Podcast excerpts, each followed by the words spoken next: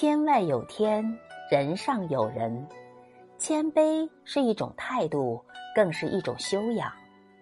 一只骆驼辛辛苦苦穿过了沙漠，一只苍蝇趴在骆驼背上，讥笑着对他说：“傻骆驼，谢谢你辛苦把我驮过来。”骆驼不屑地说：“你在我身上的时候，我根本就不知道。你走了，也没必要跟我打招呼。你根本就没什么重量，别把自己看得太重了。”俗话说得好：“水低为海，人低为王。”大海地处低洼，才能成就自己的广阔。人能让自己处于最低的状态，才能容纳更多的东西。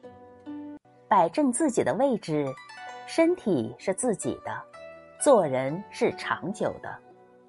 指着别人的过失之前，先检查一下自己有无不妥之处。做人切勿自视清高。